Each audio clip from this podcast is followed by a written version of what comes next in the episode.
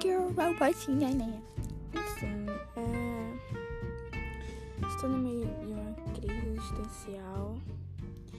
Eu queria saber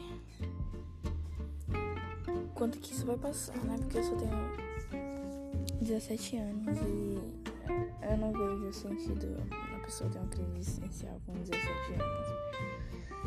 Então, é isso. Eu vou tentar.